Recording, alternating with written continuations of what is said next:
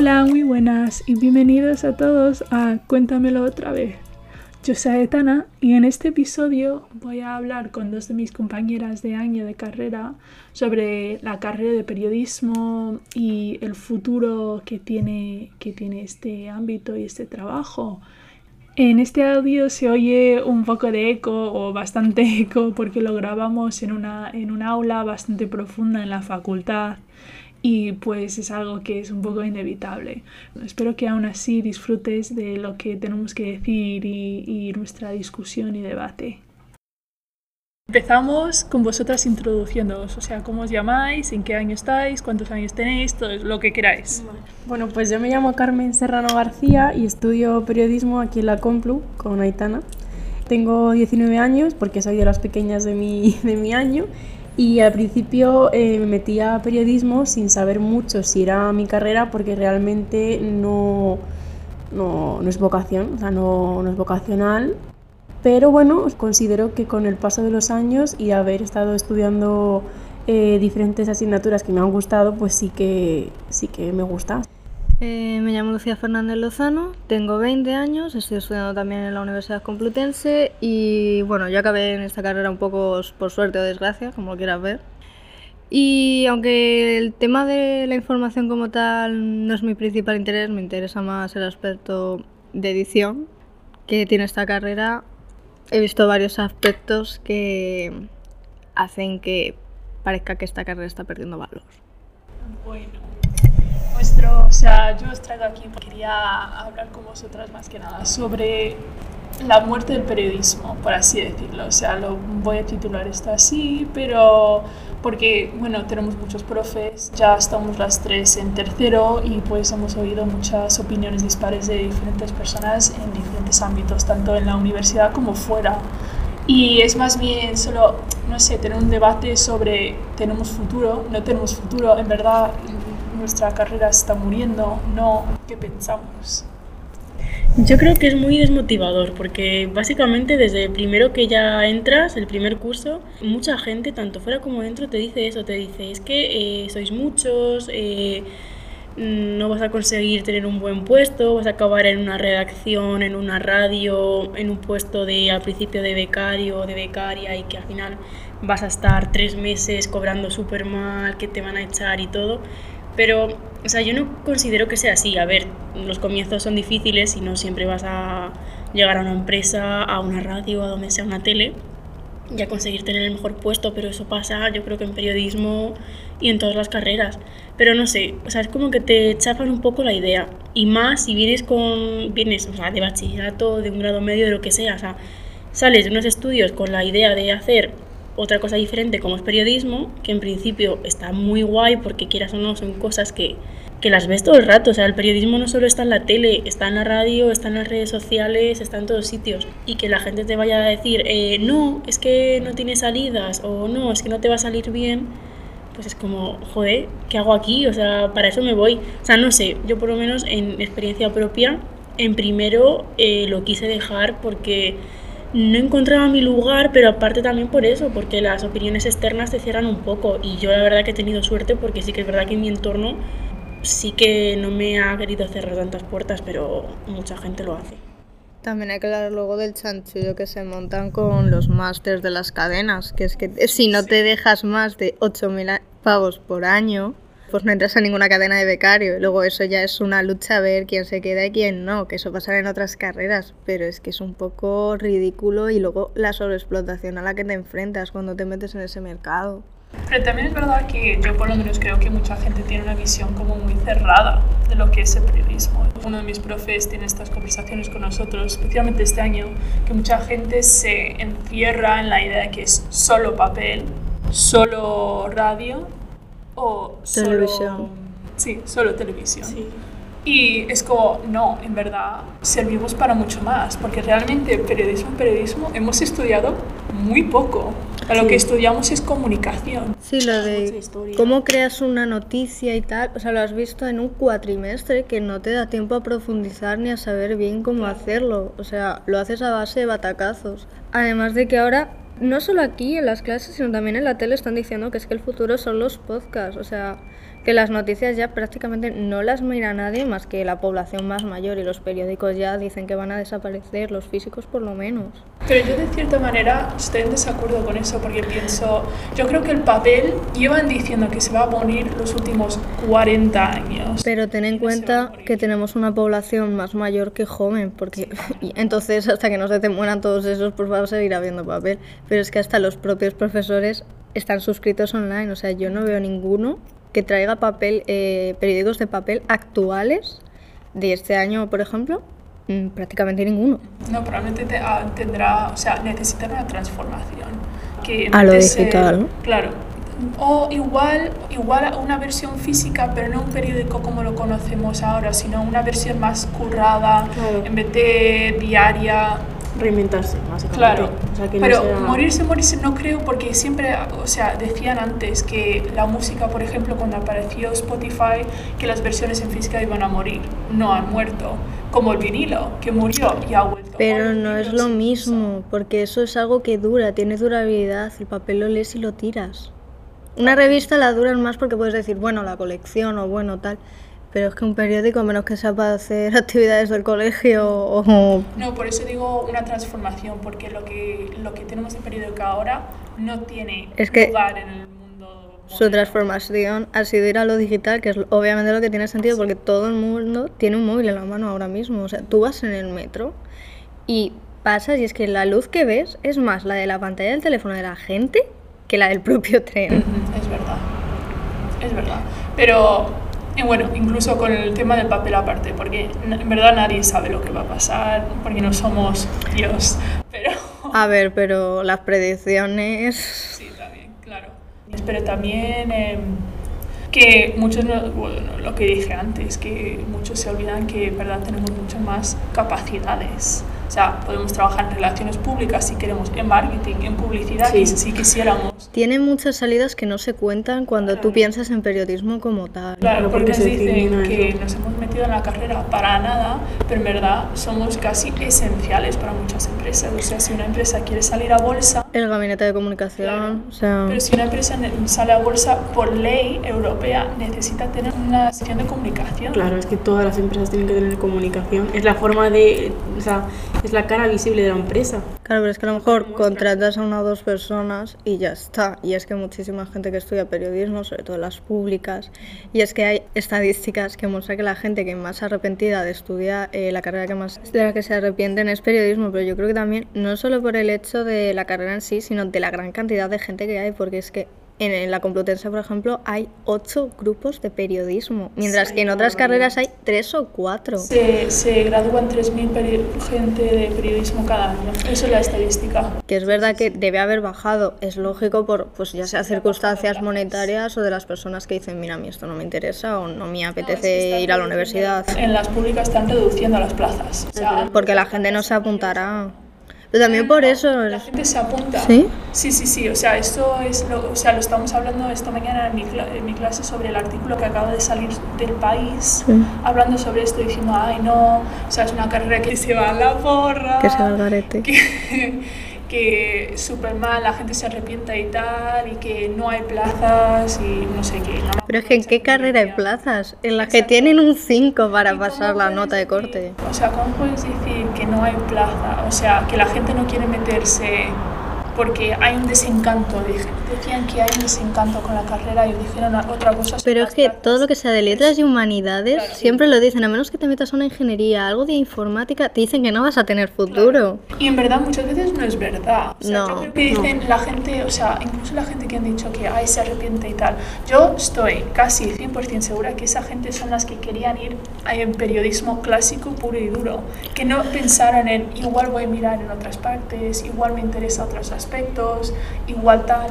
O que no se han esforzado para intentar llegar a más, porque es, la realidad de nuestra carrera. No necesitas el grado para ser periodista. No Bueno, ahora lo estaban exigiendo porque hay varios periodistas eh, que salen mucho en la tele y tal que sí que han dicho que han tenido que volver a sus universidades a lo mejor cursar una clase que le quedaba para poder sacarse el título y ejercer, porque creo que salió una nueva norma cuando, creo que el año pasado o así, volvieron a hacer la ley de medios audiovisuales, si no recuerdo mal, y salió una nueva Y creo que eso, que es que ahora sí que es como obligatorio, aunque no todo el mundo, porque por ejemplo, canales como Twitch o tal. Ni siquiera, o sea, en medios públicos legalmente no pueden obligar que haya, que tengas un grado para ejercer de periodismo porque en la Constitución se protege el derecho no solo a la información, sino también a distribuir información.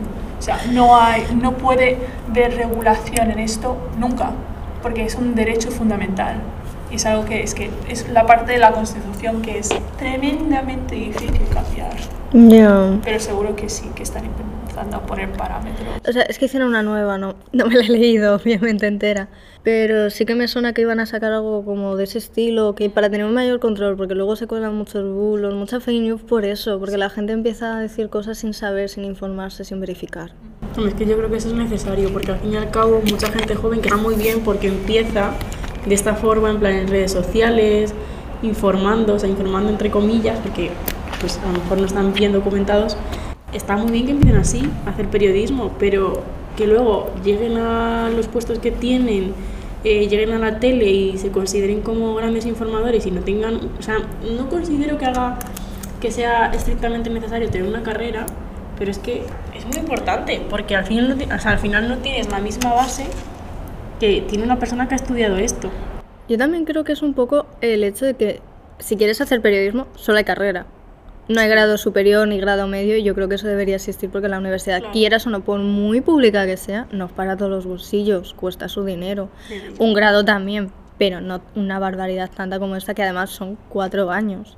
Además que el grado medio te da luego la opción de eso, de hacer el superior si quieres continuarlo y a lo mejor ahí puedes forjar como las especializaciones que se hacen en cuarto. No sé, me parece que tendría algo también que aportar.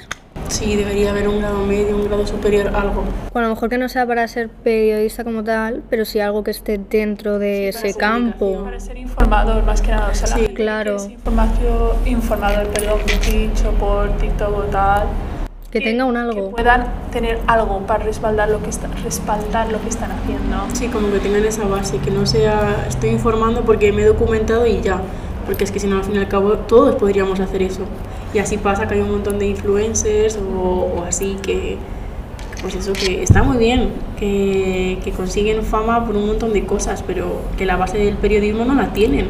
No, No. y se nota. Yo por lo menos creo, o por lo que he visto, se nota la diferencia. O sea, una persona que tiene carrera, tiene una formación o una visión del mundo, o una cultura básica, una base y un conocimiento general que no la tiene un influencer o una persona. No, sí. A mí, mira, una profesora hace un año o así nos dijo tal cual que la universidad no es para aprender, es para culturizarse, es para tener una base. Es para que te hagan pensar, reflexionar. O sea, claro que tienes que aprender, pero a base de, de aprender y tragártelo como puedes hacer en la ESO, que reflexiones a partir de ello el por qué. Y además conocer a gente que piense de una manera totalmente diferente a ti, o sea, necesitas perspectivas diferentes, necesitas contraste. contactos, contra- exacto, contrastes, o sea, Sí. son necesarios. Pero aparte, porque esto también están mucho hablándolo muchísimo, ¿qué pensáis sobre eh, la amenaza, y lo voy a decir entre comillas, porque es mi opinión por lo menos, sobre ChatGPT?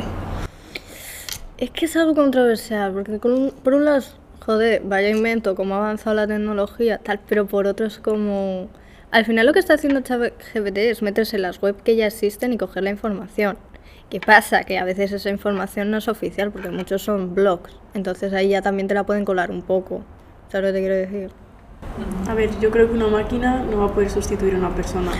Hombre, O sea, también, o sea, que sí, que la información tiene que ser objetiva, no puede ser subjetiva, pero que un artículo de opinión no te lo va a decir una máquina, o que hay cosas que es que se diferencia, o sea, está muy bien porque, por ejemplo, te da ideas, mm, no sé, en algunos, algunas cosas, algunos trabajos X, pero si eres periodista y vas a ejercer de periodista, no puedes estar que sea que tu herramienta sea esa. Tu herramienta tiene que ser tú, tu cabeza, la información, lo que ocurre, eh, las fotos que tomas, la información que vas buscando, eh, cuentas oficiales. claro, o sea, cosas de primera mano. Yo en verdad creo que lo están planteando mal.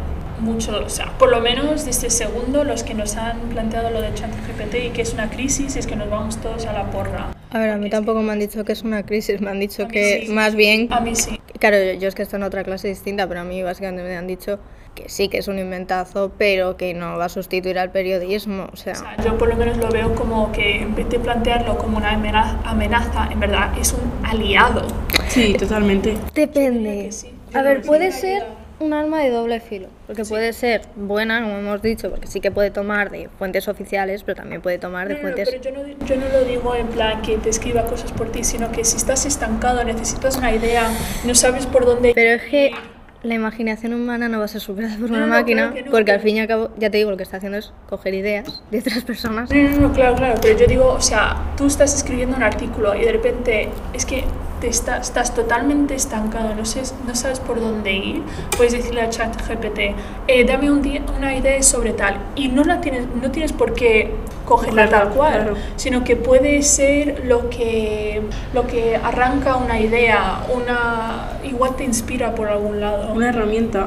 Yo creo que en vez de Sí. una amenaza es eso. A ver, no digo que sea una amenaza sí o sí, o sea, tiene sus ventajas, obviamente. Por ejemplo, las imágenes que han sacado, la verdad es que eso está muy chulo, porque la escritura es una cosa, la imagen y la foto es otra. Porque no, no te digo que todo el mundo puede escribir, pero todo el mundo tiene una base de conocimiento, que para algo está la educación secundaria obligatoria. Pero cuando quieres una foto o quieres un dibujo, algo de distinto, creativo tal, sí que creo que viene bien, siempre y cuando lo cites al fin y al cabo, porque Sí, la gente no tienes que citarlo y hay gente que no le gusta citar las cosas. Pero a la hora de escribir, no, no, o sea, yo es que no, no lo veo. O sea, si tienes una idea, estás destacando, habla con gente, sal a la calle, busca la noticia, no te quedes ahí parado. No sé, no, no me parece que la solución... También eso, que es que va a crear más sedentarismo del que ya existe, porque no vas a querer salir a buscar la noticia. Pero desgraciadamente, bueno, sí depende de la calidad de periodista que eres, creo. O sea, creo que la gente que es vaga y que realmente no tiene talento va, va a ser como su mejor amigo. A ver, tampoco eso, también es la inmediatez que hay ahora de que todo es na- ahora, ahora, ahora, ahora, también, ahora. pero yo creo que se sigue pudiendo distinguir entre una persona que es buena de verdad y que, Que se esfuerza y tal, obviamente. Una persona que simplemente está pasando por las emociones de la, de la vida, ¿sabes? Creo que en eso se puede distinguir mucho. O sea, incluso se podría perfectamente escribir noticias, pero yo digo informativos tal cual, como la clase que vimos en primero, la única clase periodística que tuvimos. ¿La de redacción? Sí, la de redacción. Sí, la única asignatura que la que No, es la única asignatura y además eh, muy exigentes algunos. Sí. Cuando no has escrito una noticia en tu vida, acabas de llegar a la carrera y no sabes nada. O sea, yo creo Y no que... te explican nada. tampoco. Claro, no te explican nada. Es como eso, por lo menos pónmelo en segundo, para que pueda aprender y evolucionar. Porque es que no saben lo que es ni un ladillo. Eso es verdad, estar en tercero y no saber lo que es una No, no, me pasa. en primero escribiendo. O sea, nos pedían cosas que tú no sabías que era, pero porque nadie te las había explicado. No, pero a mí me parece guay, ¿eh? Porque, o sea, yo creo que es una asignatura que, por ejemplo, debería estar en toda la carrera, en plan, de forma permanente, porque al fin y al cabo... Con variaciones, pero sí, que... Pero algo así, algo parecido. Pero me parece bien que esté en primero porque te pilla la realidad, es como de sopetón de si tienes una falta de ortografía, suspendes. O sea, Ya, pero es que caso- luego eh, eso es así, pero luego muchos periódicos lees y dices, ¿qué me estás poniendo aquí, amigo? pues, es lo que no puede pasar. Por eso estamos en la carrera. O sea, Para mm, aprender a no hacer esas cosas. Claro, pero pómelo en varios cursos, no solo en primero. claro, sí, o debería sea, ser algo porque Sí, digo, lo- que estaba pensando más bien era que lo que lo- el tipo de noticia que redactábamos en esa clase sí que es algo que te puede hacer. ChatGPT. No, a mí lo que me gustó de esa clase fue lo de que te tenías que buscar las castañas para buscar la información. Sí, eso sí. Que no era en plan de te doy un tema y tal, no, búscate, que había, había de todo, había gente que se cogía pues al pueblo a que le pillara y hay gente que no, que sí que se buscaba cosas más tochas. Eso me gustó porque te enseñó a buscarte la vida, Sí. porque eso en ninguna otra asignatura por ahora, y llevamos tres años, y lo he visto. Sí. A mí sí que me daba la información.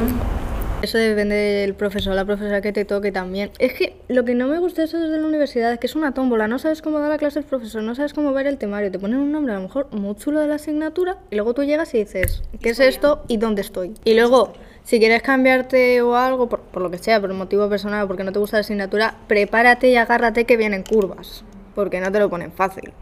Para proponer otra pregunta para debatir. ¿Cómo veis vuestro futuro? ¿Dónde os veis? Pues, No me veo, no me veo. pero igual la versión idílica y la versión Idílica. Ay, Yo sí que lo tengo un poco, o sea, me refiero, como tengo claro que no quiero ser una periodista tal cual al uso de, por ejemplo, eh, trabajar en una... O sea, no quiero ser la parte visible, pues sí que me veo a lo mejor trabajando en algo relacionado a la comunicación, pero no necesariamente tipo en una redacción, o sea, me veo más a lo mejor trabajando con redes sociales, pero en la parte no visible o en alguna empresa de comunicación. Realmente mmm, no veo tan oscuro como me pinta en el futuro. O sea, no creo que vaya a estar de becaria eh, durante años y esté cobrando 300 euros y esté cobrando poco y con un trabajo horrible de muchísimas horas. No sé, yo creo que me veo más como en una empresa trabajando en algo de comunicación y no necesariamente de periodista tal cual. Porque cuando yo me refiero a periodista no, no me refiero, por ejemplo, saliendo a la calle a buscar la información o en la tele o en una radio, no, sino más en lo que hay ahora. También reinventándose, o sea, al final ahora está muy de moda lo de los podcasts, luego también redes sociales, pues un poco dirigido a eso, ¿no? A como las nuevas formas de periodismo que hay, no al típico periodismo de estar escribiendo o salir a la calle, no sé, o sea, bueno, salir a la calle yo creo que es algo muy importante, ¿no? Al final tienes que coger información de primera mano, pero no necesariamente en una redacción escribiendo, sino puedo estar en mi casa escribiendo o puedo estar viajando escribiendo, o sea, no en una silla sentada en un puesto laboral muy monótono. A ver, yo por mí trabajar no quiero, no nos vamos a mentir, no es algo que me apasione. Pero si respecto a lo que serían las salidas que tiene mi carrera, igual que Carmen, yo la verdad es que estar sentada en una redacción o en la tele no me apasiona. Sobre todo porque además estando en la tele y tal, eres un personaje público y estás vulnerable. Radio, podcast, sí que lo veo más. También porque es un funcionamiento bastante distinto de, del otro. Sigues contando información, pero es como lo que estamos haciendo ahora. Es habla, es seguido, es fluido. Y muchas veces en la tele tú lo ves y dices, eh, por Dios, pareces una muñeca de trapo o muñeco de trapo. A ver, yo espero y deseo que no toda mi vida sea una becaria con 300 euros en mi cuenta bancaria. Pero sí que me gustaría también dirigirme más a otro enfoque que es más lo que hay detrás que lo que hay delante. Rollo la dirección de los programas. ¿Cuánto se cobra ahí? No lo sé. ¿Cómo se vive ahí? No lo sé. Pero es algo que realmente pienso que, que tendrían que incrementar también en esta carrera. Sí, justo Porque no lo hay. Y es como, vale que está comunicación audiovisual, que es con lo que debería darse, pero comunicación audiovisual está más enfocada a cine, series, cortometrajes, la dirección, pero no tanto en el ámbito informativo, porque no lo sé, porque no he estudiado la carrera, pero entiendo que será diferente cómo se trate en un programa de televisión o de radio a cómo trates el mundo del cine en sí. Entonces, pues, bueno, solo el futuro lo sabrá lo que nos depara. Así que ya veremos cómo va la cosa. Bueno, ¿queréis aportar algún comentario final o algún, no sé, una reflexión sobre la carrera, el futuro de la carrera, el periodismo como tal, lo que queráis? A ver, yo creo que lo más importante es no perder la motivación. El periodismo no se va a acabar porque es que necesitamos información. O sea, necesitamos a gente que nos lo cuente. Una máquina no va a hacer que desaparezcamos y, es necesario. O sea, que si alguien quiere estudiar periodismo, que no se cierre puertas, que nadie, o sea, por mucho que se lo digan, si alguien te dice, no vas a tener trabajo, no vas a vivir bien, eh, te van a despedir, eh, está masificado. No, es que todo, todo está masificado, somos muchos en el mundo, o sea, siempre vas a encontrar tu lugar, o sea, que no hay que desmotivarse. Y además, ¿quién son esas personas para decirte a ti sobre lo que vas a hacer con tu vida? Eso es Claro. decisión tuya. Siempre puedes cambiarte de carrera en primero. También, Estás a ¿eh? tiempo. Sí, eso terminar la carrera y ve y estudiar otra. A ver, ya, pero No, sí, pero... cuatro años más cuatro años. Bueno, pero sé, yo creo pero que si puedes formarte... opción. No, no, siempre es una opción. O sea, hay mucha gente que se hace una doble carrera. Claro. Claro, también tienes que tener los recursos y el A tiempo. ver, sí. Pero. Y saber venderte. En este mundo hay que saber venderse. Y echarle mucha cara a la vida. Exacto. Pero bueno, ¿qué es eso? Que eso no te cierres puertas, que si te margan ya la primera vez diciéndote indirectamente que no vales para la carrera, pues hombre, lo mejor es esforzarse y decirle en tu cara y que no se va a acabar el periodismo porque de alguna u otra forma va a surgir, o sea, como lo lleva haciendo toda la historia. Claro. Todo se reinventa. No, sí. Ni siquiera la información es tan importante en el mundo de hoy. Ya, tan- pero como está esencial. muchas veces tan trastocada. Sí, pero quitando eso, eso aparte, porque eso hay que darle de comer aparte de ese tema, o sea, sería su propio episodio casi sobre la manipulación y tal. Pero todo, el mundo entero se construye sobre la información. No solo los medios, sino también el mundo empresarial, eh, el mundo entero. Es tan importante y nosotros, de cierto modo, somos esenciales para que el sistema funcione, solo que muchas veces no nos dicen eso y que muchas veces los profes que están tan desencantados con la carrera y que nos dicen que no, que no valemos para nada, porque es que nos lo dicen tal cual, como si fuera una broma, eh, no es una broma, señores. Es que ellos no tuvieron la oportunidad que querían y ellos están amargados de la vida. Es que te desmotivan a ti por su desmotivación propia, su Intentan proyectar. su, exacto, proyectar su vida, su experiencia, como si tú fueras igual que ellos. de todas formas, tampoco hay que tenerles mucho en cuenta, ¿sabes? Porque luego vienen, te enseñan y tal, pero luego cuando se empiezan a meter en esas cosas es como, yo ya veré cómo lo hago, yo ya saldré como salga. Y no tienes por qué estar viniendo aquí a decirme mm, tu historia de vida, porque sinceramente. También eso, es que, ¿para qué me cuentas tu vida? Yo estoy aquí.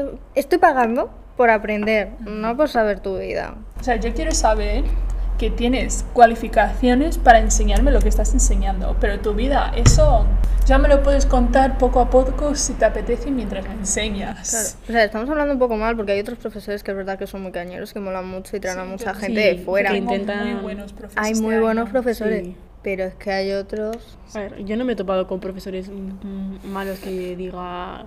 La verdad que en ese sentido he tenido bastante suerte. Sí. No, yo- también no he coincidido con vosotras en muchas asignaturas, pero hay muchos que, pese a ser más mayores, intentan como cambiar un poco su sistema. No, sí, o sea, yo no digo ya versión seas más joven, más mayor, eso. Mm. Ya, bueno, X, No, ¿sabes? sí. O sea, depende más de eso, de, de cómo... si- es que se nota cuando de verdad les importa enseñar, cuando a cuando no. Claro.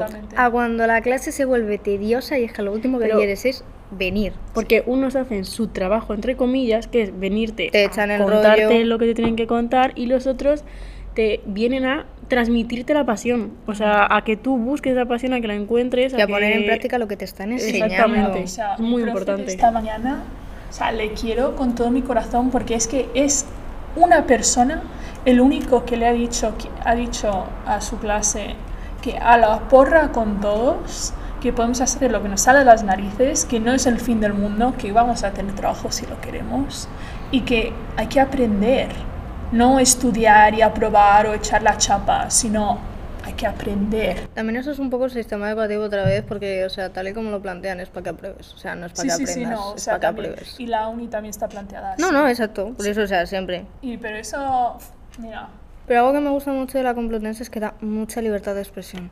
sí, eso sí. O sea, Sí, es muy raro que te callen o que te tachen. O sea, o sea, todas las manifestaciones que se montan aquí todos los años o todas las movidas que hay. Es que aquí si eres de derechas te tachan. A ver, sí, es una universidad muy republicana. Sí. Pero tampoco me parece como agresiva contra otras ideologías. o sea, es decir. Hay un poco de todo. Sí, o sea, hay de todo. Sí. Tú vienes a esta facultad y te encuentras de todo. Sí, o sí, sea, o te sea, encuentras de, de lo más pijo de Madrid a lo más de pueblo. Claro, claro, claro. No, sí, exactamente. O sea, Hay mucha de diversidad. O sea, no puedo hablar por otras facultades porque no lo sé. Pero la verdad es que en ese ámbito me parece que está más bien. Creo que está de una de las mejores carreras en las listas estas universales. Sí. de las- creo que está bastante alta la Complutense. El- en nuestra facultad es la mejor en, en el ámbito de información de toda España y es el número, número 50 o 51 creo de las miles de universidades que hay en el mundo. Pero es que Claro, O eso, está, muy bien, o sea, está Sí. muy bien vista en el mundo. hombre, eso se nota ya porque en una clase de 60 eh, la mitad no son de Madrid. Sí, es verdad. La mitad Hombre, hay también gente por que... el nivel de universidad, la cantidad de universidades, porque es Sí. que aquí tienes así generales y públicas unas 4 o 5, ¿sabes lo que te quiero decir? Sí, pero que podrían elegir la autónoma o... Bueno, no sé si la autónoma da periodismo, No, pero no podrían elegir La la, Carlos... Carlos, sí. claro. O sea, ¿por qué la Complutense? También, aparte de por la... Nota de corte más baja. Sí, no, pero yo- a ver, aparte de por la nota, yo creo que Pero tiene muy buena llama, sí, llama, llama mucho la reputación. atención. Hay un montón de gente de Andalucía, incluso del norte, O gente siquiera- Erasmus. Pero ni siquiera eso, tú miras toda la gente que la gente grande de los medios que tienen carrera, porque hay muchos que no, pero es por la generación. Sí, o sea, también sí. mucha gente dice, ay, no necesitas la gente tal.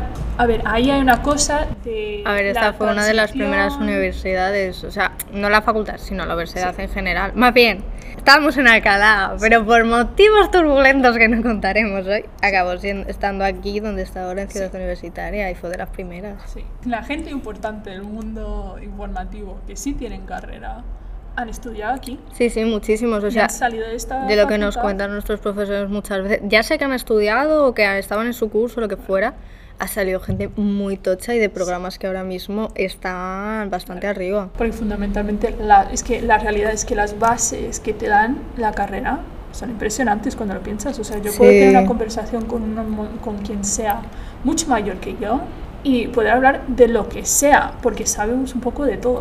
Es que esto también luego, cuando vas a entrar a una carrera, no lo sabes, porque no tienes nadie que te lo cuente. O sea, 100%, sí, tienes que estar en ello para... para claro, estar- tú piensas en la universidad y dices, impone, va a ser algo muy rígido, muy tocho. O sea, es tocho porque hay que estudiar, hay que echarle sus horitas.